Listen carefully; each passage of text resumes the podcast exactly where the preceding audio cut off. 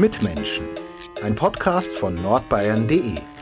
Mit Menschen, die verändern, bewegen, unterhalten. Herzlich willkommen zu einer neuen Podcast-Folge von Mitmenschen. Am Mikro begrüßt diesmal wieder ich euch, Lehrvarina Meingast. Zuletzt ging es hier um Trailrunning.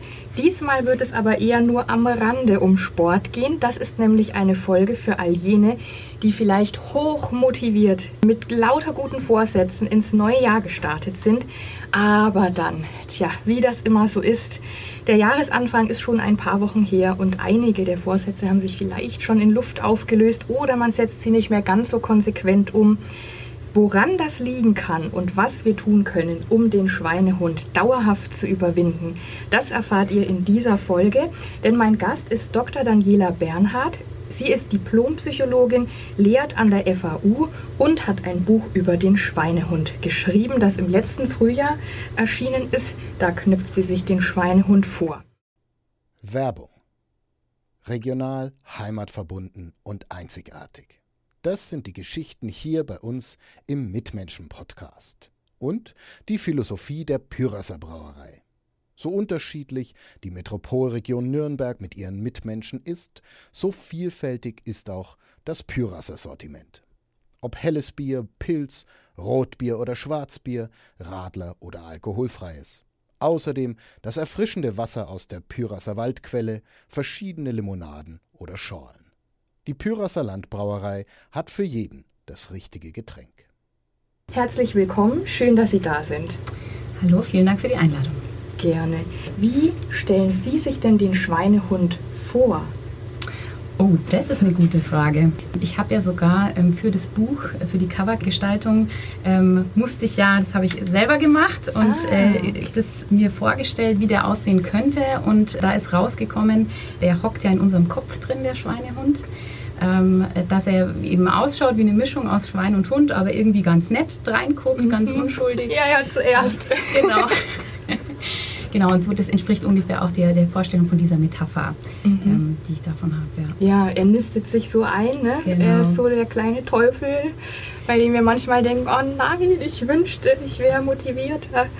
Beziehungsweise ich habe ähm, eigentlich eher, also sehr, wollte da eher auch ein persönliches ähm, Bild aufzeichnen damit, ähm, weil ich denke, er hat einen schlechten Ruf auf jeden Fall. Es geht ja auch immer darum, wie kann ich ihn überwinden ähm, und es ist der Kampf gegen den inneren Schweinehund und so.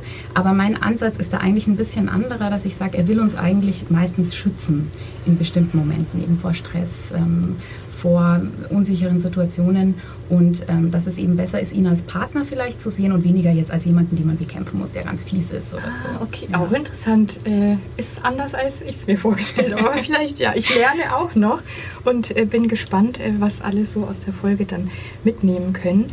Wie hatten Sie denn die Idee zum Buch? Ähm, ich glaube, es gab so zwei Sachen, ähm, die jetzt mein Interesse an dem Thema sehr stark geweckt haben. Das eine ist so aus dem Privaten. Also ich habe jahrelang immer zum Jahresanfang überlegt, was will ich denn dieses Jahr alles erreichen. Also so klassisch Ziele aufgeschrieben, mhm. so eine lange Liste mit Vorsätzen. Und es war dann eigentlich jedes Mal so, dass ich am Ende des Jahres beim Jahresrückblick überrascht war, wie deprimierend wenig ich umgesetzt habe von der mhm. langen Liste. Und das, obwohl ja jeder einzelne Punkt, jeden einzelnen Punkt habe ich mir selber draufgesetzt. Also ich war motiviert und bereit, das mhm. alles zu machen, aber es hat einfach nicht geklappt mit der Umsetzung. Und eine ähnliche Beobachtung habe ich dann auch gemacht in, in meiner Tätigkeit als Dozentin, also sowohl in Seminaren, die ich selber gegeben habe, als auch in Fortbildungen es werden super spannende Tools und Methoden vermittelt. Man ist total bereit danach, okay, jetzt wird alles anders. Ich bin jetzt ab jetzt ein neuer Mensch, jetzt weiß ich ja auch, wie es geht. Mhm. Und meistens ist es einfach super schwierig mit dem Theorie-Praxistransfer und man ähm, heftet dann die Fortbildungsunterlagen ab, stellt die äh, im Ordner in den Schrank rein und ähm, es geht alles so weiter wie oh, bisher. Ja, das genau. kennt jeder, glaube ich. Ja, also ich äh, denke auch, dass es vielen nicht unbekannt sein wird und gerade eben der Punkt, es liegt eigentlich gar nicht an der Motivation. Ich bin motiviert, ja, ich bin bereit dazu, aber es ist eher sozusagen man kommt nicht ins Tun rein. Wobei, ich glaube, es ist schon ganz gut, Sie haben es sich ja aufgeschrieben. Ich höre manchmal manche fassen zwar gedanklich so Vorsätze, es hilft schon, wenn man es aufschreibt, oder? Auf jeden Fall. Dann kann man öfter nochmal drauf gucken genau. und überlegen. Vor allem also einfach das in, in irgendeiner Form visuell zu fixieren. Also man kann es äh, aufschreiben mit Worten, man kann ein Bild dazu sich machen, aber es ist auf jeden Fall, um, um die Verbindlichkeit einfach zu erhöhen. Mhm. Ganz, ganz wichtig, dass man es in irgendeiner Form festhält. Sie haben es schon angedeutet, im Buch ähm, kommt es auch nochmal vor. Sie haben das Buch schon auch für Studierende geschrieben. Es lässt sich auch übertragen, deshalb glaube ich, jeder wird in der Folge irgendwie vielleicht einen kleinen Aha-Moment haben, hoffe ich jedenfalls. Ähm, Sie haben es für Studierende geschrieben, weil das auch für Studierende besonders schwierig ist, Prioritäten setzen, Ziele verfolgen, weil man so viel zu tun hat? Oder wie? Ähm, so würde ich das gar nicht sagen. Also es ist so, ich, ich arbeite natürlich als Dozentin an der Uni, das heißt, ich habe primär mit Studierenden zu tun und eigentlich war vor dem Buch ein Seminar. Also ich habe an der Uni eben Seminar angeboten, auch mit dem Titel Wie zähme ich den inneren Schweinehund, in dem es darum ging, eine neue positive Gewohnheit aufzubauen, eben so strukturiert einfach mhm. in ein Projekt umzusetzen. Und das Buch ist eigentlich daraus auch entstanden. Und ich denke eben, also Studierende haben schon mit dem inneren Schweinehund zu kämpfen, aber es liegt nicht an den Studierenden, sondern ähm, also mein Ansatz ist auch der, ganz wenig auf Persönlichkeit zu gehen. Also das mhm. ist nicht Faulheit oder so, was sich da zeigt, sondern es hängt ganz oft mit der Situation zusammen, in der wir uns befinden. Und wir haben natürlich als ähm, im Berufsleben dann den Luxus, dass wir feste Arbeitszeit haben, dass wir irgendwie Fristen haben, Termine, die unser Chef uns in den, mhm. oder Chefin in den, in den Terminplan reinlegt. Und da sind, das ist vorstrukturiert, das ist viel ja, einfacher wie im Studium, genau, Abläufe, ja. wo ich dann irgendwie äh, einmal im Semester habe ich fünf Prüfungen auf einmal und muss die restlichen sechs Monate für mich selber durchstrukturieren. Und das hat eben ganz, ganz viel mit diesen Strukturen zu tun, dass es eben vielen Studis schwerfällt, dann tatsächlich ähm, solche Projekte wirklich strukturiert abzuarbeiten, weil das erfordert, dass man teilweise eben über Monate äh, konstant dran bleibt. Mhm. Und ich glaube, das ist, wie gesagt, nichts, was Studierende jetzt im Speziellen betrifft, sondern das hat einfach mit den, mit den Arbeitsbedingungen zu tun. Genau. Und wie ist Ihr persönlicher Bezug zum Schweinehund? Wie oft haben Sie ihn schon überwunden und gibt es vielleicht auch bestimmte Themen, wo Sie sagen, obwohl ich schon so viel über ihn weiß, ist dieses und jenes, da bin ich noch dran? Ja, Sie können sich vorstellen, dass ich, seit ich mich mit dem Thema so intensiv beschäftige, auch zu meinem Schweinehund ein sehr intensives Verhältnis habe. Also wir kennen uns inzwischen, glaube ich, sehr gut. Ähm, und wir kümmern uns auch umeinander, würde ich sagen. Also ich, ich versuche diesen partnerschaftlichen Umgang mit ihm zu haben.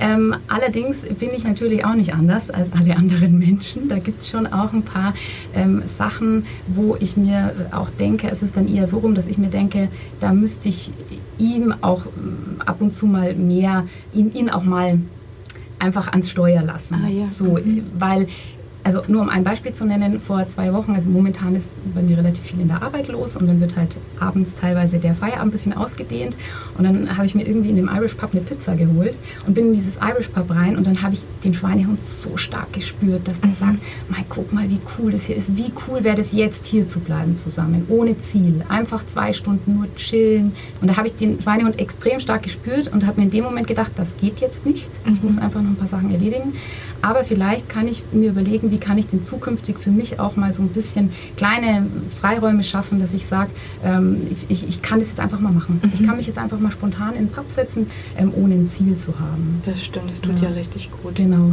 Und äh, ja, und entsprechend, also ich, ich habe natürlich auch Vorsätze, wo es gut gelingt, die umzusetzen. Und dann äh, also auch Vorsätze, die einfach nicht gelungen sind. Also das, denke ich, ist was, was alle kennen. Ja, und es ist auch ja. immer von der aktuellen Lebenssituation. Es mhm. kann sich ja so viel verändern. Vor einem Jahr vielleicht super viel Sport gemacht und dann kommt irgendwas und dann geht es einem anders oder es, äh, irgendwie ja. die Umstände verhindern es und manchmal ähm, erledigt sich eine Sache dann auch einfach. Also ich, ich kann, äh, einer der Vorsätze, wo es mir am stärksten leid tut, dass das nicht geklappt ist, war, dass ich vor, ich glaube, vier Jahren oder so war das, hatte ich eine super coole Idee gleich in meinem Ideenheft notiert, weil ich da habe ich äh, super viel Filme geguckt und mir gedacht, ich könnte einen Blog machen, wo ich Beiträge schreibe mhm. äh, mit Filmrezensionen, aber eben aus so einer psychologischen Perspektive, also psychologisch interessante Filme so ein bisschen zu analysieren. Und ich, in dem Moment war ich hochmotiviert und wollte das unbedingt machen. Und dann kamen aber ein paar andere Projekte und ich habe es mhm. immer geschoben, geschoben, geschoben, obwohl ich voll Lust drauf hatte. Und jetzt ist es so, ich gucke nicht mehr so viele Filme. Und mhm. das ist jetzt, hat sich eigentlich erledigt. Das stimmt, ja. Der Zeitfaktor ja. spielt halt auch eine Rolle, dann macht man es nicht mehr. So ja, und Interessen äh, verlagern ja. sich auch und so. Und das kann dann schade sein, ja, das einfach. Ach, so ist das Leben. Ja, ich weiß es.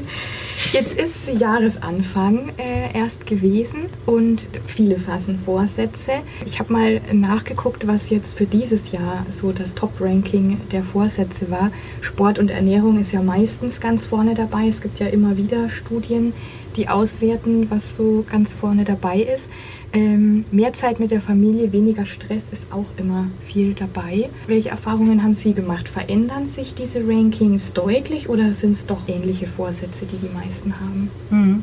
Also da gibt es, ähm, also eine Studie, die mir spontan einfällt, ist eben ähm, eine Forsa-Umfrage, also Langzeitstudie, die ähm, jedes Jahr erhoben wird ähm, wo eben nach, danach gefragt wird, wie viele Menschen nehmen sich überhaupt was vor und was sind dann diese Vorsätze. Und das sind die Daten über die Jahre hin. Es gibt schon leichte Veränderungen, aber so schon ungefähr vergleichbar. Also es gibt einfach so ein paar Klassiker, die Sie jetzt mhm. auch genannt haben, die immer wieder auftauchen. Also ich kann mich auch erinnern, dass gerade dieses Stress abbauen, mehr Zeit mit Familie, Freunde, äh, Sportbewegung, dass das eigentlich, ja, kann man schon als Klassiker bezeichnen, dass man mhm. sagt, das taucht eigentlich immer auf. Ähm, da ist äh, nichts dabei, wo man jetzt gar nicht damit gerechnet Großer hätte. Ausreißer oder so nicht. Okay. Abnehmen, rauchen, aufhören. Ich, ich Weniger glaube, Zeit am Handy auch oft. Das hat zugenommen. Das ist einer, ja. der, der über die letzten Jahre zugenommen hat. Ähm, was man, denke ich, auch ganz gut, ähm, also was viele wahrscheinlich bei sich selber auch gut beobachten können, dass ähm, es am Anfang im Vordergrund stand, wie man dadurch entlastet werden kann durchs Handy und äh, was das eigentlich für ein tolles Tool ist. Und inzwischen merkt man, es nimmt ein bisschen überhand. Ja, und jetzt ja. durch Corona natürlich auch äh, viel an PC-Bildschirm und am Handy. Ne? Also alle digitale Kommunikation spielt ja schon eine große Rolle im Alltag. Es ist sehr präsent und dazu kommt dass das Thema schlechte Gewohnheiten. Ich denke, zumindest ähm, habe ich das eben häufig schon mitbekommen, dass es oft gar nicht, man denkt immer, ich, ich, ich, entscheide mich bewusst für irgendwas, also zum Beispiel, wie viel Zeit ich am Handy verbringe, aber dann wird ja oft geraten, äh, lad dir doch mal so ein Tool runter, wo das einfach getrackt wird und dann ist jeder oder jede überrascht oder viele sind überrascht, wow, ist so viel Zeit verbringe ich mhm. täglich am Handy, weil das eben was ist, was so ein bisschen unter unserem Radar läuft. Ja? Ich, ich sehe es blinken, ich, ich lang hin und aber ich merke erst, dass ich schon wieder am Handy dattel, wenn ich es schon in der Hand habe. Ja. Also oder an der Ampel ist auch so, oder so Supermarktkasse. Genau, ich, und daran merkt man eben, es ist eine Gewohnheit. Mhm. Weil ich, ich äh, entscheide nicht bewusst, jetzt nehme ich mein Handy raus, um die Nachrichten zu checken, sondern äh, ist es schon wieder in meiner Hand. Mhm. Und wenn man sich da natürlich, ähm, wenn man da am Anfang nicht irgendwie den Fuß reinkriegt, kann es sein, dass sich das eben zu so einer Gewohnheit entwickelt. Und das heißt nicht, dass man das nicht mehr loswerden kann, ähm, aber es dauert dann halt natürlich ein bisschen länger. Mhm. Und deswegen denke ich, landet es dann auch auf dieser Liste drauf. Mhm. Glauben Sie, es ist zum Jahresanfang leichter mit Vorsätzen zu starten oder vielleicht sogar schwieriger, weil man eben denkt, ab jetzt und jetzt aber 100 Prozent? Oder wie sehen Sie das? Ja, da gibt es auch Studien dazu, ähm, die eben zeigen, dass, also das wird Fresh Start Effekt genannt, mhm dass es tatsächlich, also dass mehr Leute zu bestimmten Stichtagen, und da gehört eben Neujahr auch dazu, Vorsätze formulieren und dass es tatsächlich die Wahrscheinlichkeit steigt, dass ein Vorsatz umgesetzt wird, wenn er zu so einem Stichtag formuliert wird. Ah. Also das muss jetzt unbedingt nicht, nicht unbedingt Neujahr sein, das kann eben auch der eigene Geburtstag sein oder sowas wie äh, der nächste Monat oder die nächste mhm. Woche. Und ähm, ich, das wird eben so erklärt, dass diese Stichtage helfen, so ein bisschen das Zeiterleben zu strukturieren. Also ich habe dann bestimmte Intervalle und kann sagen, okay, morgen geht das neue Intervall los und für dieses mhm. Intervall habe ich mir das und das Ziel gesetzt. Ähm, also das wird damit ein bisschen leichter. Und es ist natürlich einfacher, eine Grenze zu ziehen zu quasi diesem unperfekten Vergangenheit selbst. Mhm. Ja? Also jetzt wird alles anders. Genau. Jetzt äh, im neuen Jahr fällt mir das alles viel leichter. Und da ist vielleicht, was Sie jetzt auch in der Frage angesprochen haben, so ein bisschen auch ähm, ja, die Schwierigkeit, dass man dann eben zum Jahresbeginn eben dieses so, jetzt wird alles anders, jetzt werde ich ein neuer Mensch. Und wie gerade schon angesprochen, gerade wenn es um Gewohnheiten geht und viele der Vorsätze beziehen sich ja auf Lebensbereiche, die ganz, ganz stark gewohnheitsbedingt sind, ähm, dann ist es so, das dauert einfach. Und nach, Sie haben es ja gerade auch gesagt, ne, jetzt haben wir drei Wochen im neuen Jahr ähm, ist vielleicht dieser Anfangsenthusiasmus schon hat ein bisschen nachgelassen. Gleichzeitig fühlt sich diese Verhaltensweise, die ich machen will, sei es joggen gehen oder eben äh, weniger am Handy zu daddeln, ich muss eben mich weiterhin daran erinnern, das zu machen oder mich ganz aktiv davon abhalten und es wird merke, okay, das, das ist immer noch nicht leichtgängig. Es dauert einfach länger als diese drei Wochen. Mhm. Und ähm, deswegen kann das denke ich, vielleicht eine gewisse Gefahr auch haben, wenn man das mit vollem Enthusiasmus mhm. startet, aber eben nicht dran denkt, hey, es gibt auch Hindernisse eben auf dem Weg und da muss ich mich irgendwie rüsten dafür. Jetzt ist es vielleicht so, dass manche ja ins, ins Jahr gestartet sind mit Vorsätzen, ohne sich jetzt ganz detailliert Gedanken gemacht zu haben. Dieses Bewusstmachen, vielleicht auch sich Zwischenziele setzen, ist das langfristig gesehen der bessere Weg? Also ich würde sagen, dass ganz, ganz viele Vorsätze, auch wie Sie sie in diesen Umfragen finden, ein ganz grundsätzliches in Anführungszeichen Problem mit sich bringen oder was diese Vorsätze eben nicht besonders hilfreich macht, wenn man sein Verhalten ändern will, die sind oft super schwammig. Mhm. Also sowas wie, ich will weniger Stress haben oder ich will mich gesünder ernähren. Ähm, was bedeutet das konkret? Und äh, das gilt tatsächlich so als einer der Hauptfaktoren, warum diese Vorsätze nicht umgesetzt werden, ähm, weil die einfach, weil unser Gehirn damit überhaupt nichts anfangen mhm. kann. Gerade auch negativ formulierte Vorsätze, sowas wie eben keinen Stress mehr haben. Unser Gehirn zieht Stress, macht das Bild dazu und dann, ach, oh, da war ja nicht dabei. Ja, genau. Also schnell wieder weg. Genau. Also es ist schwierig für unser Gehirn, das zu verarbeiten. Gleichzeitig ist völlig unklar, und was bedeutet das, das jetzt? Stimmt. Was was bedeutet kein Stress? Was, was muss ich machen? Wann was soll ich das machen? Genau, was ist Stress für mich? Genau. Wann ist der am stärksten? Wo muss ich vorher schon? Weil wenn er schon da ist, ist er schon da. Ne? Genau, also für die Handlungssteuerung ist so ein Vorsatz eine Katastrophe. Also keine Katastrophe, aber er bringt halt nicht er setzt viel. nicht am richtigen Punkt an. Genau. Das heißt, ich würde das, was Sie vorgeschlagen haben, finde ich eine, super Idee, dass man sagt, ich äh, versuche es eben erstmal ganz konkret zu machen. Also was bedeutet für mich weniger Stress zu haben? Ähm, was gibt es da für Möglichkeiten, den Stress auch zu reduzieren? Also es kann auch nötig machen, sich erstmal in, zu informieren, um das für sich konkreter zu haben, konkrete Maßnahmen zu kennen. Zum Beispiel, also und dann rein zu fokussieren, also sich eine Maßnahme auszuwählen, zum Beispiel, ich will nach Feierabend aktiv entspannen oder sowas. Mhm. Und ähm, dass man dann eben den konkreten Plan aufstellt, sagt, okay, äh, einen Aktionsplan, wann im, im, im Tagesverlauf kriege ich das gut unter, eben zum Beispiel nach Feierabend. Ähm, und dann setze ich auch so kleine Etappenziele vielleicht. Also bis in zwei Wochen möchte ich das geschafft haben, pro Woche dreimal kurz nach Feierabend zu meditieren oder so. Und dann, dann in regelmäßigen Abständen eben auch zu gucken, also nicht nur das Ziel eben zu verschriftlichen, wie wir es vorher hatten, sondern auch immer mal wieder zu gucken, hat es denn geklappt? Das stimmt. Zurückblicken. Genau, zurückblicken und ganz wertfrei im Sinne von, Hindernisse, also das, was auch mal nicht klappt, das gehört zu jedem Prozess, in dem ich Vorsätze umsetzen will, dazu. Und dann eben so einfach drauf gucken, ah, okay, hat geklappt, super, was hat dazu geführt, dass es mhm. geklappt hat, wo kann ich ansetzen, um weiterzumachen? Oder eben, okay, warum hat es nicht geklappt? Mhm. Was waren denn die konkreten Gründe und was kann ich da vielleicht verändern, damit es das nächste Mal klappt? Und wie tickt der Schweinehund? Was macht es so schwer, ihn zu überwinden? Das ist eine große Frage.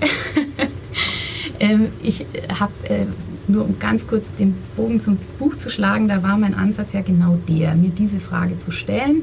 Also weniger im Sinne von feuerwehrmäßig zu sagen, okay, das und das musst du machen, damit du den Schweinehund in den Griff bekommst, sondern mein Ansatz ist ja eher der, deswegen heißt das Buch ja die Psychologie des Schweinehunds, eben erstmal zu verstehen, was also eben wie der Schweinehund tickt, was so die psychologischen Prozesse dahinter sind und aus diesem Verständnis raus dann eben nachhaltiger handeln zu können und eben nicht nur feuerwehrmäßig irgendwas zu löschen. Und ähm, bei der Beschäftigung damit ist mir dann aufgefallen, dass es wirklich sehr, sehr facettenreich ist. Also man denkt im ersten mhm. Moment, okay, Schweinehund, inneren Schweinehund nicht überwinden können, heißt halt einfach, ich habe mir was vorgenommen und mach's nicht. Mhm. Aber das kann eben super viele Gründe haben, ja, dieses Verhalten. Es ist einfach erstmal nur ein Verhalten und sonst nichts. Mhm. Ich habe mir was vorgenommen, ich mach's nicht. Und es kann eben kann an mangelnder Motivation liegen, aber eben in den meisten Fällen liegt es eher daran, dass ich eben ähm, irgendwelche, ja, das nicht, mein Verhalten nicht reguliert bekomme, also ist eher an der Umsetzung dann. Ich weiß eigentlich, warum ich es mache. Ähm, aber eben zum Beispiel der Vorsatz ist zu schwammig, ähm, also einfach konkrete ähm, Hindernisse in der Handlungssteuerung. Das sind so, denke ich, also Motivation und Handlungssteuerung, das, was wir alle schon so ein bisschen auf dem Schirm haben, wenn es um das Thema geht. Aber dann gibt es eben noch, noch weitere Aspekte, also dass es zum Beispiel ganz viel mit unserem Denken zu tun hat oder also eben, dass es auch bestimmte ähm, Überzeugungen gibt, ähm, die uns davon abhalten, Sachen umzusetzen. Also ich denke jetzt noch mal kurz an, an die Studiumssituation zurück ähm, auch an mich selber, mhm. dieses, dass man wahnsinnig stark auf Fristen arbeitet. Und äh, das hat bestimmte Gründe, aber was dann oft dazu kommt, ist so eine Art Mindset, ich brauche den Druck auch, um aktiv zu werden. Mhm. Und ähm, das kann so sein, das will ich gar nicht in Frage stellen, aber manchmal formuliert man das auch einfach nur, um das zu rechtfertigen, dass man so Das krass auf stimmt. Fristen arbeitet. Ja, dass man erst kurz vor der Deadline sich denkt, oh Genau, jetzt aber. das klassische auf den letzten Drücker erledigen und dass man sich das dann so ein bisschen schön redet und sagt, na ja, aber schau mal, da war ich dann super produktiv. So, und aus psychologischer Sicht ist dazu zu sagen, ja, das stimmt, also für Produktivität ist Zeitdruck häufig wirklich förderlich. Aber es gibt eben auch Studien, die zeigen, dass gerade wenn es um Aufgaben geht, wo ich kreativ sein muss zum Beispiel, ja, wo ich eine gewisse Inkubationszeit auch brauche, wo was auch einfach mal liegen muss, ja, wo Mhm. Man nochmal drüber nachdenkt Genau, und es genau. mit sich rumträgt und so. Genau, Ja. und genau dafür ähm, ist eben der Zeitdruck nicht so förderlich. Mhm. Und ähm, dass man da eben sagt, okay, ich, ich, ich stelle mich jetzt mal hin und hinterfrage auch diese Gedanken, die ich habe. Also helfen mir die auch dabei, den inneren Schweinehund zu zähmen? Oder führt es eher dazu, ähm, dass ich halt immer weiter schiebe und immer dann die Nachtschichten habe kurz vor der Abgabe? Mhm. Also das ist so Thema Gedanken, auch Gefühle zum Beispiel. Ähm, also gerade das Aufschieben, dass man eben spontan Sachen nicht macht, die man sich eigentlich vorgenommen hat. Ähm, das wird ja auch oft mit Motivation in Zusammenhang gebracht. Das ist aber, hat selten was mit Motivation zu tun, sondern eben eher so eine, also Short-Term Mood Repair heißt es dann. Also, Okay. dass ich in, in dem Moment einfach keinen Bock drauf habe oder es ist anstrengend oder ähm, löst negative Gefühle bei mir aus. Also zum Beispiel, ich muss fürs Studium einen super ätzend langweiligen Text lesen.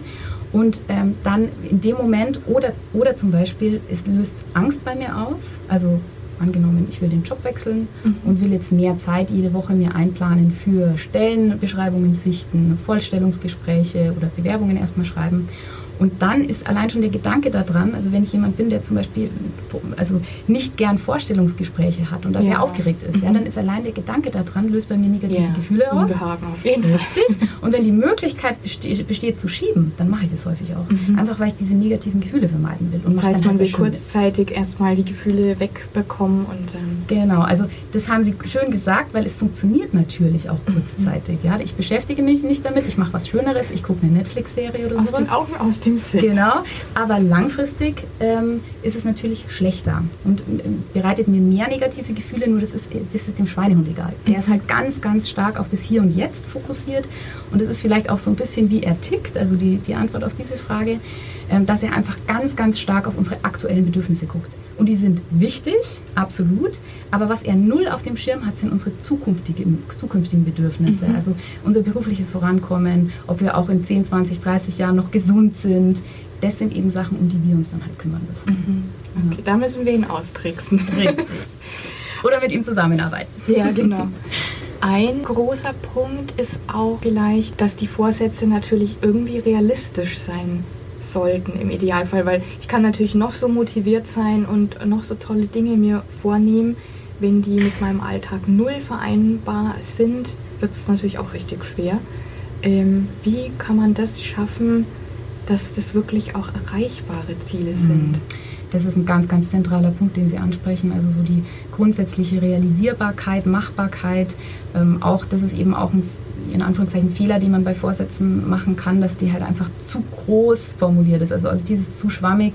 Jetzt beispielsweise, wenn ich sagen würde, ähm, ab sofort ernähre ich mich vegan. Und ich bin jemand, der eben vorher ganz ja, mit, mit sich umfassend mit Fleisch, Fisch und so weiter ernährt hat.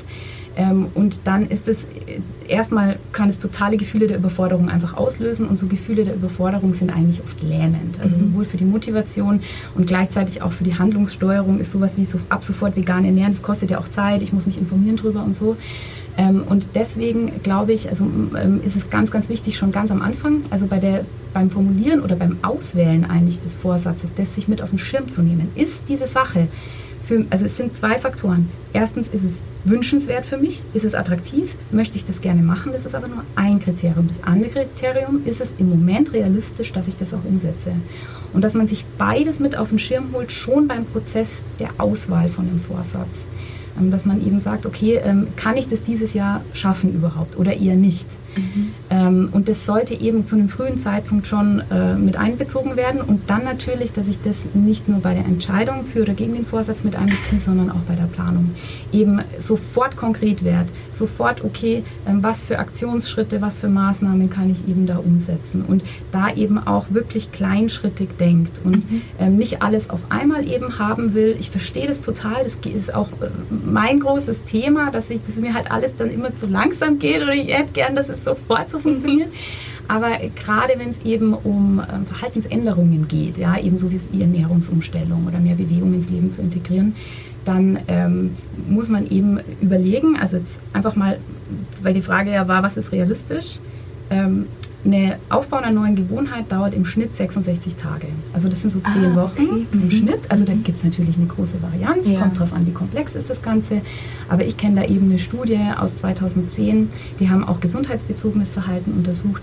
Und da war wirklich der Schnitt aller unterschiedlichen Verhaltensweisen waren diese zehn Wochen und zwar bei täglicher Durchführung. Und wenn ich mir das, also das soll niemand entmutigen, sondern im Gegenteil, ja, ich glaube, das ist mega wichtig zu wissen, einfach um dann einen realistischen, äh, mhm. äh, eine realistische Vorstellung auch das zu stimmt. haben. Man, kann, ja. man geht ja dann ganz anders ran, wenn ich mir jetzt vornehme, besser mich zu ernähren und nicht langfristig quasi vorausgeschaut habe, dann ist es natürlich schwierig, wenn ich dann in der ersten Woche top motiviert bin und dann fängt es natürlich schon an, irgendwie knifflig zu werden oder so. Absolut. Das heißt, zwischendrin ja. anpassen, vielleicht auch, wenn es jetzt nicht realisierbar ist, wenn man sich vielleicht eben äh, die Hörer auch, die sich was ganz Großes vorgenommen haben und jetzt schon merken, haut nicht so ganz hin, dann vielleicht anpassen, kleinere Schritte machen, ja, also dieses Prinzip der kleinen Schritte, ich meine, das ist nichts Neues, das ist ja schon aus unterschiedlichsten Bereichen bekannt, aber das ist so ein, in meinen Augen einer der Schlüssel zum Erfolg. Und es betrifft ja jetzt nicht nur Gewohnheiten, also da gibt es eben zum Beispiel das Konzept der Mini-Habits oder Micro-Habits, dass ich äh, sage, ich, äh, also mein Ziel soll sein, wir nehmen jetzt einfach mal äh, Joggen gehen, und dann nehme ich mir nicht vor, das wäre auch wieder so ein überforderndes Ziel, ah, ich fange jetzt im, am 1. Januar an, dreimal die Woche 45 Minuten. Und da kann es eben sein, dass genau das passiert, was Sie gerade beschreiben, ähm, dass man eben nach drei Wochen merkt, okay, es fällt mir jetzt schon echt richtig schwer, ich bin jedes Mal mega fertig. Es war einfach zu viel. Und es betrifft auch andere Gewohnheiten, dass man sagen kann, okay, ich überlege, was ist ein realistischer erster Schritt und ist, äh, also am besten für den Einstieg ist wirklich ein lächerlich kleiner erster Schritt. Also für alle, die ähm, gut sind im Planen und die jetzt auch schon zum Beispiel sich äh, kleinschrittig überlegt haben, was will ich umsetzen und dann ist die Gefahr, ein bisschen in dieser Planung auch stecken zu bleiben, einfach überlegen, was wäre ein lächerlich erster kleiner Schritt. Und es wäre beim Joggen gehen, ohne Schmarrn, einfach drei Minuten. Und dann wird es Leute geben, die sagen, drei Minuten bringen gar nichts. Für was bringen die gar nichts? Also wenn es darum mhm. geht, ich will den Einstieg schaffen, ich will aktiv werden, dann bringt jeder Schritt was, dann bringt jeder Handgriff was. Und deswegen ist so auch klar, gerade dieses Prinzip der lächerlich kleinen Schritte. Also was ist die allerkleinste Version der Gewohnheit, die ich durchführen kann? Oder der allerkleinste erste Handgriff für mein mhm. Projekt?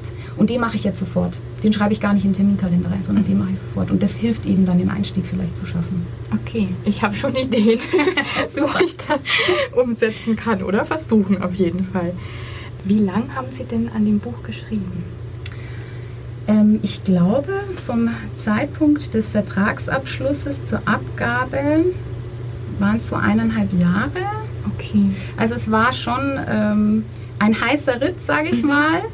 Ähm, aber ähm, eigentlich auch gut, weil ich äh, hatte jetzt, also ich habe das Buch hauptsächlich 2020 geschrieben, eben in dem Corona-Jahr, wo durch ah, Lockdown ja. dann äh, auch mehr Zeit war im mhm. Prinzip. Also das war ein, ein, positiver Aspekt der ganzen Situation für mich, dass ich dann da eben wirklich, mich wirklich auf das Buch fokussieren konnte. Und das war eben mein großes Projekt oder mein großer Vorsatz 2020, das da eben ähm, zu schreiben. Und der ist umgesetzt worden. Ja, das hat geklappt. Toi, toi, toi. Auf äh, ja. 289 Seiten äh, geben Sie mhm. Tipps und äh, helfen, den Schweinehund zu überwinden. Sie sind Diplompsychologin mhm. und hatten in Regensburg Psychologie studiert, jetzt eben an der mhm. FAU.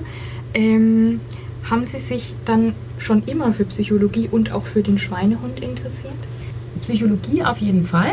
Also das war, kann ich mich gar nicht mehr daran erinnern, ob es da einen Schlüsselmoment gab oder so. Also es war für mich eigentlich schon relativ lang dann klar, dass wenn es klappt mit der Zulassung, dann das auf jeden Fall mein das Fach der Wahl sein soll, weil eben mich schon immer so eine einfach eine tiefere Auseinandersetzung mit menschlichem Erleben und Verhalten und mhm. interessiert hat und das ist natürlich perfekt, dass es dazu dann ja. auch die, die empirische Wissenschaft gibt. Ähm, und das Thema Schweinehund, sage ich mal, ist mir dann im Studium eher als betroffene Person eben ähm, begegnet. Ähm, also auch so dieses auf, es war ja noch krasser, als es jetzt ist mit Vordiplom und Diplom, dass es dann eben eigentlich nach vier Semestern eben die Vordiplomsprüfungen gab und man den Workload wirklich auf vier Semester verteilen musste.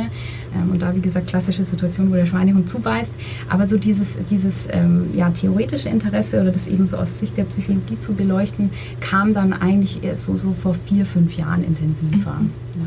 Und rund um den Schweinehund hängt ja ganz viel Motivation schon auch dran, auch wenn wir schon jetzt gelernt haben, nicht immer ist die fehlende Motivation auf jeden Fall der Grund. Wenn man jetzt aber doch merkt, irgendwie, ich will zwar, aber irgendwie auch doch nicht so richtig, ähm, was, was kann man dann tun? Hm, das ist ein ganz wichtiger Punkt, den Sie ansprechen, weil es kann natürlich auch sein. Ähm, also, dass ich eben irgendwie in mir drin, also das ist typisch, glaube ich, bei Vernunftvorsätzen. Gerade was ich in dieser Liste oder was wir in dieser Liste ja auch gefunden haben mit den Neujahrsvorsätzen, sind ja viele Sachen drin, die ich vielleicht gar nicht aus mir selber raus da drauf geschrieben habe, sondern weil es mein Arzt, meine Ärztin zu mir sagen, weil mein Partner, meine Partnerin es zu mir sagt, weil ich weiß in der Theorie, das ist wichtig, sich gesund zu ernähren, sich viel zu bewegen, nicht so viel Alkohol zu trinken, nicht zu rauchen und so weiter. Ähm, und wenn, ähm, das, das muss nicht so sein, aber es kann sein, dass wenn so ein Ziel quasi eher so aus einer situativ-normativen Situation rauskommt und ich das selber gar nicht übernehme, mhm. dann ist natürlich meine Zielbindung relativ gering und dann wird es sehr, sehr schwierig mit der Umsetzung. Und wenn ich eben äh, so ein bisschen im Hinterkopf habe, okay, ehrlich gesagt, ich bin, ich bin diesen Schritt noch gar nicht gegangen, ich habe den Entschluss gar nicht gefasst, jawohl, ich packe das jetzt an, ich will es jetzt anpacken, sondern es ist eher so, hm, immer sind andere Sachen wichtiger. Und äh, ja, ich weiß ehrlich gesagt so gar nicht genau, was mir jetzt dann bringen soll, dann glaube ich, äh, lohnt sich total, einen Schritt mal zurückzutreten, auf diesen Vorsatz wirklich aus der Adlerperspektive draufzuschauen und nochmal für sich durchzugehen warum ist es wichtig für mich? Mhm. Oder auch nicht. Mhm. Welchen von meinen übergeordneten Zielen bringt mich das näher? Also das ist auch so ein Tipp für letztlich fürs Durchhalten dann nachher, dass man eben nicht zu stark auf das, was wir gerade hatten, so die konkreten Handlungsschritte nur fokussiert ist. Also Montag, Mittwoch, Freitag äh, gehe ich in der Früh auf, ziehe meine Schuhe an, gehe los zum Joggen, sondern sich auch immer mal wieder ins Gedächtnis ruft, welchem höheren Ziel führt mich das denn? Also auf welches höhere Ziel führt mich das zu? Also so, ich will eine Person sein, die mhm. Sich um sich selber und ihre Gesundheit kümmert, zum Beispiel. Das wäre das übergeordnete Ziel. Und habe ich so ein übergeordnetes Ziel dazu? Ist dieser Vorsatz ein Baustein zu meinem Big Picture quasi? Mhm. Also das wäre so ein bisschen motivationale Arbeit, dass ich eben sage, ähm, äh, ich, ich muss mich fokussieren im Leben. Ich könnte tausend verschiedene Sachen ähm, könnte ich machen aber die Zeit ist für uns alle begrenzt und deswegen, das ist eigentlich das Thema Prioritätensetzung, das, das wir vorher schon kurz ja. hatten, ähm, muss ich eine Auswahl treffen. Und da eben, wie gesagt, wie wünschbar ist es für mich, wie stark passt es zu dem Mensch, der ich sein will, zu dem, was ich erreichen will und auch wie realistisch ist es. Und da glaube ich auch noch, würde ich gerne noch ergänzen, dass es, dass es mir eben mit dem ganzen Schweinehund-Thema weniger darum geht zu sagen, okay, da ist meine Liste und das ziehe ich jetzt alles durch, zack, zack, zack, zack, zack, sondern das, was Sie ansprechen, ist ein extrem wichtiger Punkt, eben zu sagen, was ist mir wichtig, was will ich erreichen, was will ich für ein Mensch sein. Und wenn ich das für mich klar habe, dann gibt es eben so ein paar Tools, wie ich das besser umsetzen kann. Aber es geht nicht darum, sich ständig selbst zu optimieren und immer mehr mhm. Leistung zu zeigen. Das ist ja auch ein ja. großer Trend, Selbstoptimierung Total. in allen ja. Lebenslagen. Ähm, und das und Buch soll nicht der Selbstoptimierung dienen. Ja, auch wenn es vielleicht so klingt. Man muss dann schon erstmal durchdenken, wie Sie sagen, Big Picture, was, äh, wie soll mein Leben sein. Wenn man jetzt prokrastiniert, Dinge aufschiebt und man das schon weiß, was kann man dann tun oder was hilft in diesen Momenten, wo man denkt, hm, jetzt noch Schuhe anziehen und nochmal joggen oder doch auf der Couch bleiben? Mhm. Ist so dieses sich einen Ruck geben, durchziehen oder gibt es noch andere Tricks? Also dieses sich einen Ruck geben, durchziehen wäre so stark dieses Thema der Selbstkontrolle eigentlich. Also ich nehme quasi den Schweinehund an die eiserne Kette. Das geht so ein bisschen gegen den Widerstand. Ja, weil der Schweinehund ist ja so, ich spüre so innere Widerstände und ich zwinge mich jetzt einfach, also das funktioniert. Also wir sind ja auch ähm, viele von uns wenden täglich sehr viel Selbstkontrolle in allen möglichen Situationen an. Also das ist schon ein Teil davon. Aber ich überlege halt immer, wie kann man denn vielleicht nicht gegen, sondern mit dem Widerstand gehen. Also ähm, zum Beispiel ähm, das, was wir vorher hatten, ja, so dieser lächerlich kleine Schritt wäre da so eine Möglichkeit, ja, dass man sagt, es muss ja nicht immer gleich die halbe Stunde sein, wenn ich, wenn gerade eine Versuchung extrem mhm. krass lockt. Also es hat ja vielleicht auch einen Grund, warum ich heute sehr viel leichter ablenkbar bin. Also oder zum Beispiel besonders viel Lust habe, mich auf die Couch zu flätschen und Serien zu gucken. Das kann ja irgendeinen mhm. Grund haben. Und dass ich sage, okay, ähm, dann mache ich heute nur kurz. Dann mache ich einfach nur fünf Minuten. Alles ist besser, als es komplett ausfallen zu lassen. Also das sich auf den okay. Schirm zu holen. Alles ist besser, als es auch nur eine Minute. Alles ist besser, als es komplett ausfallen zu lassen. Und einen lächerlich kleinen Schritt kriege ich hin. Da brauche ich keine wahnsinnig große Willenskraft dazu. Ähm, und das andere ist, das wäre jetzt eher so ein bisschen in Richtung einer Mentaltechnik, dass man in dem Moment, ja, wo man sagt, da lockt sehr, sehr stark mich eine Versuchung. Zum Beispiel, da ich sehe diese Couch und die sieht so schön bequem aus und kuschelig und so, dass man ganz kurz sich wirklich ein, zwei Minuten mal Zeit nimmt und so einen kurzen Break macht und sagt, okay, das ist jetzt dieser heiße Handlungsimpuls. Den nehme ich bei mir wahr. Ja, genau. Kann auch so ein Selbstgespräch ja. in der dritten Person helfen, dass ich sage, ah, die Daniela wollte eigentlich joggen gehen ah, ja. und jetzt lockt die Couch. Und ähm, dass man da ein bisschen Distanz zu diesem heißen Handlungsimpuls kriegt und sich überlegt, ich kann das jetzt machen. Ich bin ein freier Mensch. Ich kann mich auf die Couch legen und Serien gucken. Was bedeutet das für in einem halben Tag, für später? Wie wird es mir dann gehen, wenn ich jetzt quasi wegen diesem Seriengucken meinen eigentlichen Vorsatz fallen gelassen habe? Und wenn das vertretbar ist, dann kann ich vielleicht auch der Versuchung nachgeben. Aber vielleicht wird es häufiger so sein, dass man feststellt, ist eigentlich doof. Weil ich habe es mir fest vorgenommen und ehrlich gesagt, mir geht es nach dem Joggen auch eigentlich immer ganz gut. Also muss ja nicht gleich der Endorphinrausch sein, aber vielleicht habe ich halt dieses Erfolgserlebnis und darum beraube ich mich eigentlich, wenn ich das jetzt mache. Mhm. Und quasi da so ein bisschen zu versuchen, diesen fernen Nutzen Nutzen, ähm, der ja häufig bei diesen Vorsätzen, wie sie da draufstehen, ist ja häufig das Problem. Die sind nicht das, was ich da mache, ist nicht unmittelbar belohnend. Und dass man eben diesen fernen Nutzen versucht, sich so ein bisschen in, jetzt nah ranzuholen und dann eben es vielleicht leichter fällt, Nein zu der Versuchung zu sagen. Mhm. Und man kann, Sie haben es schon angedeutet, einmal sein lassen geht vielleicht noch, wobei eben lächerlich kleiner Schritt ist immer noch besser als gar nichts. Ähm, aber wenn, man merkt ja dann, wenn man öfter den Impulsen quasi nachgibt, dann, ja. dann wird auch das schlechte Gewissen auf jeden Fall größer. Genau, und ich würde da, glaube ich, Sie haben völlig recht, ähm, ich würde, glaube ich, gar nicht auch so viel mit, mit ähm, schlechtem Gewissen oder sowas ähm, arbeiten, also mir selber ein schlechtes Gewissen zu machen, sondern ähm, eben, äh, wie Sie sagen, also auch für mich annehmen, das ist ganz normal. Also äh, gerade bei, bei Gewohn also Gewohn Verhaltensänderungen, neuen Gewohnheiten, das ist am Anfang anstrengend, das dauert einfach lang. Die sind sehr bedroht, wenn zum Beispiel attraktive Versuchungen locken. Also es ist auch bei einer Ernährungsumstellung, wenn da die Schokolade bei mir im Büro in der Schüssel drin liegt, dann brauche ich wahnsinnig viel Willenskraft, um diese Impulse zu unterdrücken. Deswegen ist eigentlich auch wieder eher mit dem Widerstand zu gehen, zu versuchen, dass ich gar nicht erst mich in solche Situationen bringe. Mhm. Also dass dann halt dann nicht die Schokolade auf dem Tisch steht, sondern der Apfel oder irgendein Obst, das mir schmeckt. Ja. Und dass man überlegt, wie kann ich denn mein Umfeld so gestalten, dass das ähm, für mich leichter wird, im Sinne dieses Vorsatzes zu handeln und für mich schwerer wird, diesen schlechten Gewohnheiten nachzugehen. Und das, da, dafür brauche ich gar nicht so viel Selbstkontrolle dann, weil also, das wird, glaube ich, unterschätzt. Wir sind im Alltag einfach sehr, sehr stark, ähm, ist unser Verhalten bestimmt durch irgendwelche Kontextreize, die mit irgendeinem Verhalten verbunden sind. Ähm, und das kann ich mir natürlich auch zunutze machen. Äh, okay, ich bin fremdgesteuert, aber das kann ich ein bisschen unter meine Kontrolle kriegen und eben schauen, was gibt es denn in meinem Umfeld alles für Reize, die ähm, zum Beispiel konzentriertes Arbeiten fördern bei mir oder eben nicht. Mhm. Und dann brauche ich gar nicht so viel Selbstkontrolle, wenn ich eben für so ein, so ein förderliches Umfeld sorge. Mhm. Das kann, muss natürlich nicht nur das physische Umfeld sein, das kann auch das soziale Umfeld sein, dass ich mir eben jemanden mit reinhole, mit dem ich gemeinsam dieses Projekt verfolge. Also es ist viel einfacher, wenn Leute um mich herum sind, die ähnliche Ziele haben, dass man eben da dran bleibt, also auch soziale Einflüsse. Ähm, Hilft es auch, dass man drüber spricht? Also gerade wenn man es jetzt zu zweit oder zu mehreren äh, sich vornehmen würde, dann würde man ja auch öfter sagen, und wie läuft es bei dir? Oder oder ähnliches. 100 Prozent, äh, ja. Also das so stärkt dann. Soziale Unterstützung. Ich habe tatsächlich in diesem Seminar, von dem ich vorher erzählt habe, haben wir immer so kleine ähm, Taskforces, kleine Grüppchen, die eben sich ähnliche Gewohnheiten ausgesucht haben, also irgendwelche Lerngewohnheiten oder auch Bewegungsgewohnheiten, Ordnungsgewohnheiten und die sich dann in regelmäßigen Abständen eben treffen und sich austauschen. Und da wird eigentlich fast immer berichtet, dass das extrem motivierend ist.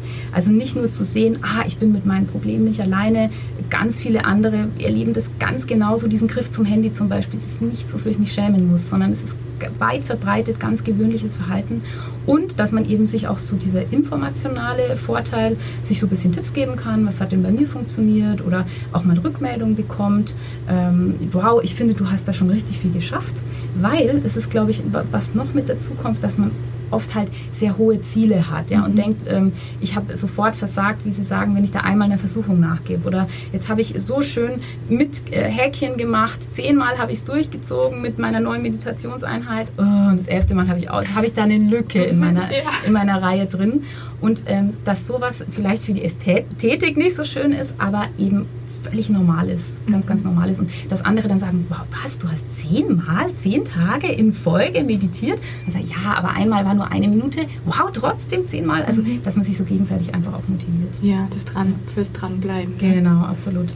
Und hilft es dann auch beim Zurückblicken, wenn man sich jetzt für die verschiedenen Vorsätze, die man vielleicht hat, verschiedene Zeitintervalle sozusagen vornimmt. Jede Woche gucke ich zum Beispiel drauf, wie habe ich mich jetzt ernährt. Die Woche über hat es geklappt, wie ich es mir vorgenommen habe. Da spielt ja das Einkaufen mhm. zum Beispiel dann auch mit rein. Mhm. Und bei anderen Vorsätzen, Weiterbildung oder ähnliches, würde ich mir jetzt vorstellen, dass die ein bisschen längerfristiger mhm. vielleicht angelegt sind, dass ich mir da vorher überlege, will ich da in drei Monaten nochmal drauf gucken, wie hat es geklappt oder in mhm. kürzeren Zeiteinheit. Gibt es da mhm. Tipps?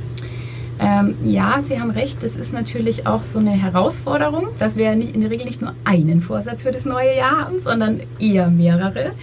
Und ähm, da würde ich sagen, würde ich Ihnen zustimmen. Also ich finde, Terminierung ist ein ganz, ganz zentraler Aspekt. Also dass man wirklich einen Zeitrahmen ähm, setzt, auch sich eben feste Termine überlegt, wo man eben so einen Rückblick auch macht, sagt so, was ist denn jetzt eigentlich gelaufen so in den letzten drei Monaten. Und ich glaube auch, was die Planung angeht, ist es wichtig zu fokussieren. Also dass ich wirklich sage, okay, ähm, ich nehme mir jetzt mal äh, vor allem in den Blick meine Ernährung erstmal. Und das hat für mich oberste Prio. Und da baue ich, dann mache ich so einen Plan, eben mit kleinen Schritten und so. Und ähm, dass man eben nicht nur To-Do-Listen schreibt und einen mhm. Plan macht, der in die Zukunft geht und diesen Plan komplett überlädt und dann auch das Gefühl habe, ich muss mich jetzt an das alles halten. Ich glaube, ganz wichtig beim Thema Planung ist, zu, äh, sich auf den Schirm zu holen, der Plan soll mir helfen, der soll mich unterstützen. Ich bin nicht Sklave oder Sklavin mhm. meines Plans. Und ähm, es soll so für mich sein, dass ich eben sehe, ah, an dem und dem Tag habe ich mir das und das vorgenommen, also auch als Erinnerungsstütze und so weiter und aber nicht im Sinne von, okay, ich muss diesen Plan jetzt genauso durchziehen und alles genauso erreichen, wie es da drin steht, sonst habe ich versagt. Das wäre wieder so eine Überzeugung, die nicht sehr hilfreich ist dann. Und ähm, entsprechend, ja, würde ich zustimmen. Also Terminierung ist wichtig, kleine Schritte sind wichtig, aber genauso, also dass man, es muss ja nicht viel Zeit nehmen. Ja? Zum Beispiel einmal in der Woche am Sonntag nehme ich mir zehn Minuten, schaue auf die Woche zurück und da sehe ich ja dann, okay, ich habe mir zu viel vorgenommen. Diesen oder jenen Vorsatz, der ist verglichen mit den anderen weniger wichtig, den schiebe ich vielleicht auf die zweite Jahreshälfte. Mhm. Also immer, ich würde da tatsächlich schon auch ähm, Ziele und Werte basiert ähm, priorisieren. Also wenn ich eben merke, es ist zu viel, so schaffe ich das nicht, dann macht es ja keinen Sinn, drei Sachen parallel zu mhm. verfolgen. Das stimmt. Hat da die Corona-Pandemie vielleicht auch nochmal neue Aspekte äh, dazu gebracht, rund um Homeoffice und, und allem, was so dranhängt? Ja, ich habe schon ähm, das, äh, den Eindruck jetzt gehabt, dass in Bezug auf den inneren Schweinehund diese Gesamtsituation doch relevant ist. Also gerade was Sie ansprechen, Thema Homeoffice, jetzt nur um, nur um ein Beispiel zu nennen, ja, ist, ähm, hatten wir gerade schon, meine, meine Umgebung äh, steuert sehr stark mein Verhalten, viel stärker, als mir das bewusst ist. Und wenn ich dann eben sage, es kann Student, Studentin sein, naja, ich kann halt nur zu Hause lernen, da habe ich halt einfach nur ein Zimmer und da habe ich halt kein Arbeitszimmer, sondern derselbe mhm. Tisch, an dem esse ich, an dem lerne ich, an dem entspanne ich, an dem schaue ich Filme. Und das ist natürlich eine, Situation, wo es einem doch erschwert wird, äh, mhm. die richtigen Entscheidungen in Anführungszeichen zu treffen, zum Beispiel konzentriert zu arbeiten, weil wir eben so stark durch den Kontext gesteuert sind. Also um ein Beispiel zu nennen, ähm, ist ja in vielen Kontexten so, dass jetzt halt viel per Zoom läuft, also Zoom oder ein anderes äh, Videokonferenzprogramm. Ja. Und ähm, dass man dann eben sich dazu schaltet. Viele machen die Webcam aus, also auch in meinen Seminaren, ähm, und äh, haben vielleicht, sitzen auf der Couch gemütlich, haben vielleicht noch eine Jogginghose an. Finde ich alles grundsätzlich überhaupt nicht problematisch. Nur man muss dran denken, Jogginghose anzuhaben, auf der Couch zu sitzen und ich bin auch, stehe überhaupt nicht unter Beobachtung triggert bei mir komplett andere Reaktionen. Mhm. Also ich fahre halt runter, ich entspanne mich, ich bin vielleicht Man lässt sich berieseln. Man lässt sich berieseln, ja. genau. Vielleicht mache ich parallel noch irgendwas anderes. Ähm, und dann damit sabotiere ich mich eigentlich. Also gerade wenn ich an dieser Konferenz, was auch immer es ist, ist es ein Seminar, ist es ein Meeting, eigentlich teilnehmen möchte und weiß, da stecken für mich wichtige Informationen drin, dann sabotiere ich mich eigentlich damit. Das heißt, da wäre eher die Überlegung, wie kann ich mein Umfeld so gestalten, dass es für mich eben gut möglich ist, da konzentriert dabei zu bleiben, wenn ich das möchte. Das ist mhm. natürlich die Voraussetzung. Mhm. Und dann zu sagen, okay, auch wenn ich nur einen Tisch habe, ich kann ein anderes Setup machen. Wenn ich an dem Tisch arbeite, stelle ich meinen Laptop hin, lege ich da die Stifte hin und sobald die Arbeit rum ist, räume ich den ab, stelle was anderes drauf, einfach um quasi so einen festen Kontext zu haben, der bei mir mit einem festen Verhalten, nämlich dem konzentrierten Arbeiten eben verbunden ist. Und äh, das ist, denke ich, was, was, was wir jetzt eben da oder was ich auch viel gesehen habe, auch in der Zusammenarbeit mit den Studis, was ganz relevant ist. Also da diese Trennung auch mit reinzukriegen zwischen eben diesen verschiedenen Lebensbereichen.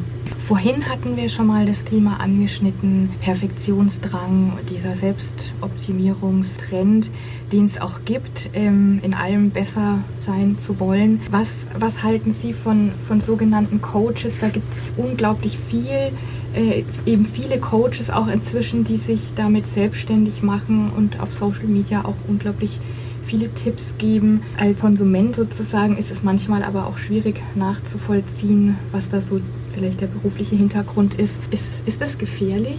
Also ich bin jetzt selber kein äh, Coach, ähm, habe keine entsprechende Ausbildung, deswegen jetzt nur meine Meinung ähm, aus ähm, der Sicht eben Diplompsychologin.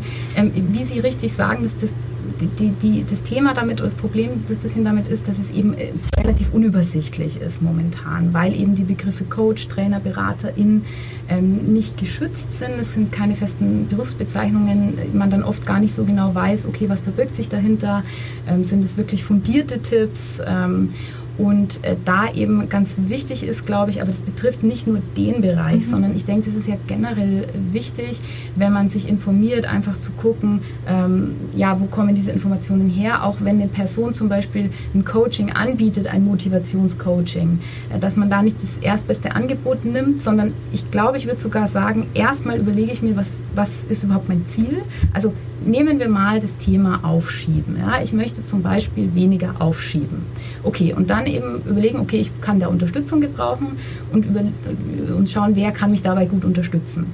Und wenn ich jetzt zum Beispiel sage, das Aufschieben hat auch schon eine Form angenommen, wo ich selber darunter leide und wo ich fast schon automatisch und chronisch aufschiebe, dann würde ich vielleicht eher gucken, Bundespsychotherapeutenkammer, wo in der Nähe ist jemand eben mit einer Fachausbildung in dem mhm. Bereich, eben ähm, psychologischer oder medizinischer Psychotherapeut zum Beispiel, der wirklich einen Nachweis hat, dass er qualifiziert ist, auch das entsprechend zu behandeln. Also gerade wenn man eben in einem Bereich ist, wo man sagt, ich brauche also, ähm, brauch eigentlich mehr als jetzt nur eine, so ein paar Tipps.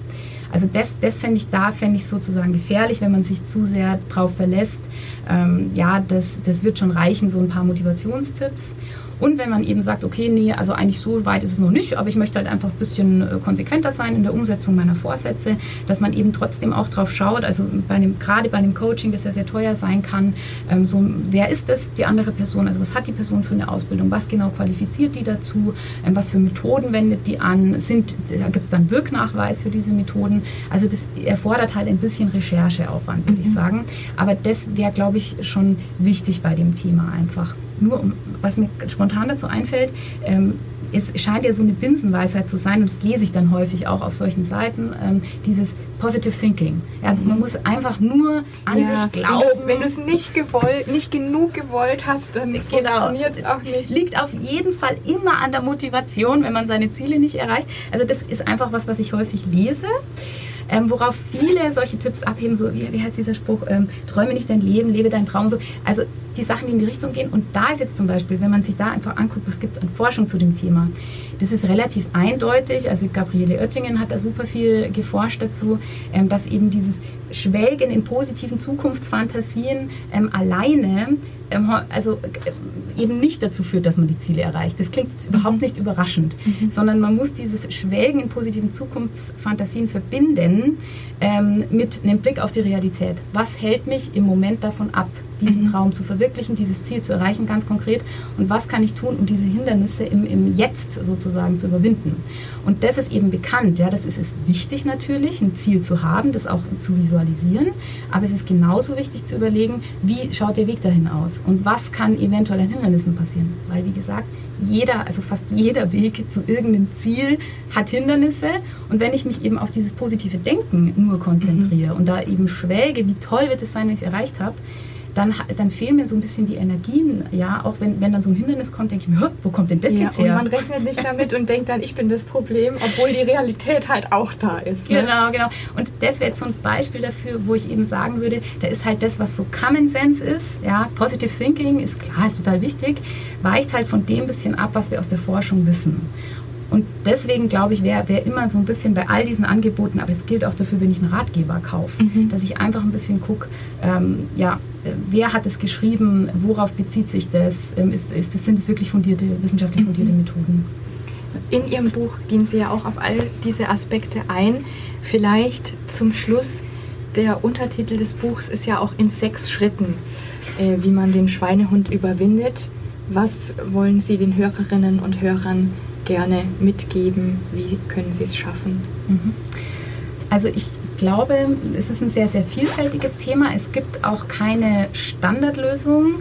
Ähm, die immer funktioniert, einfach weil wir Menschen so unterschiedlich sind. Wir haben ganz unterschiedliche Ziele, wir stehen an ganz unterschiedlichen ähm, Punkten in diesem Zielverfolgungsprozess. Wir hatten es ja, manchmal liegt es an der Motivation, es ist gar nicht ein eigenes Ziel. Ich weiß gar nicht, was bringt mir das eigentlich. Also dann müsste ich da erstmal ansetzen, eben so nochmal ganz grundsätzlich zu überlegen, womit möchte ich mich im Leben beschäftigen. Äh, gehört das dazu oder eher nicht?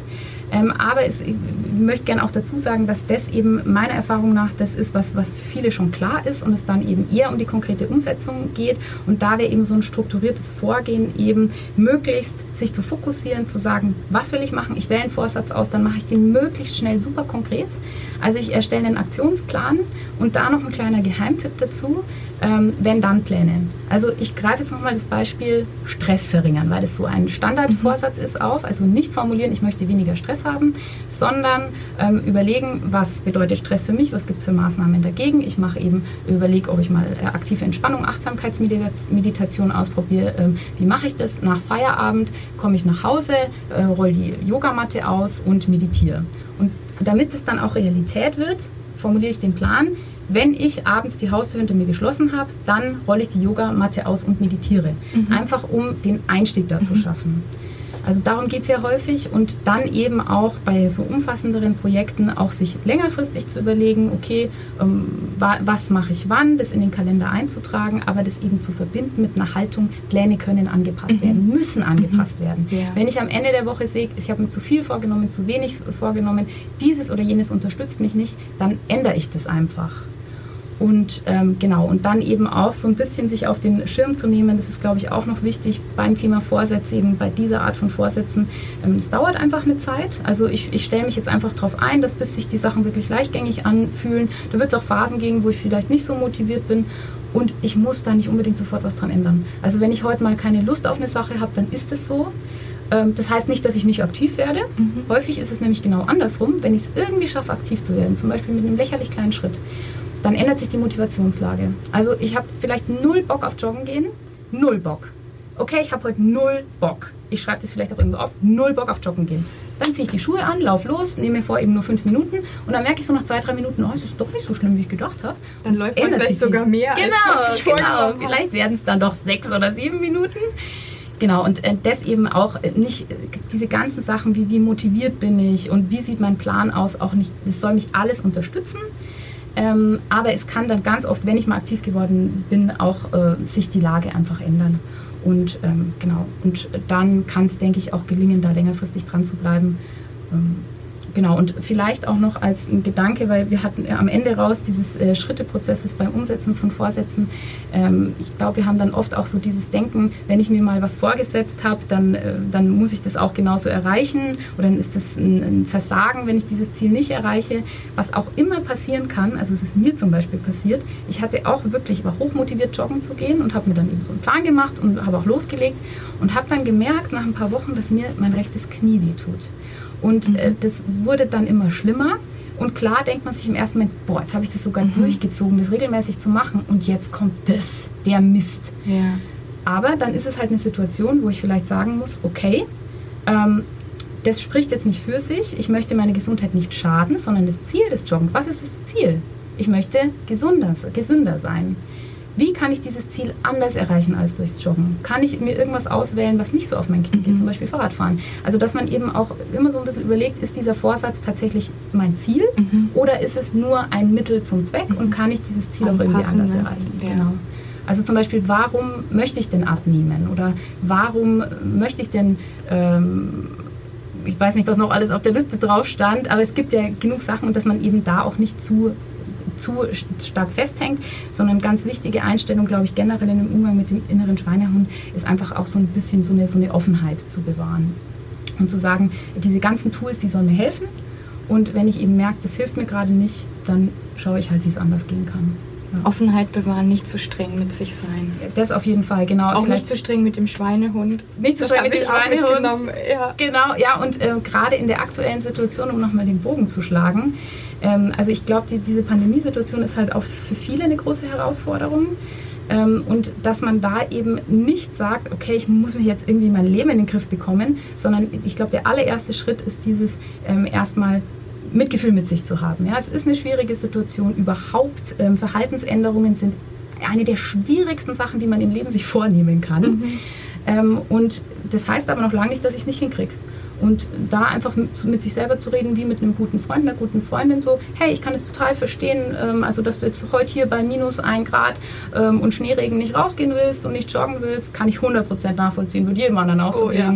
Aber pass mal auf, mach es nur für fünf Minuten und überleg mal, wie cool wird es nachher sein. Über das ein oder andere werde ich definitiv nochmal nachdenken und mitnehmen und in meine Vorsatzplanung und Umsetzung mit einbeziehen. Vielen Dank für das Gespräch, dass Sie da waren. Vielen Dank für die Einladung.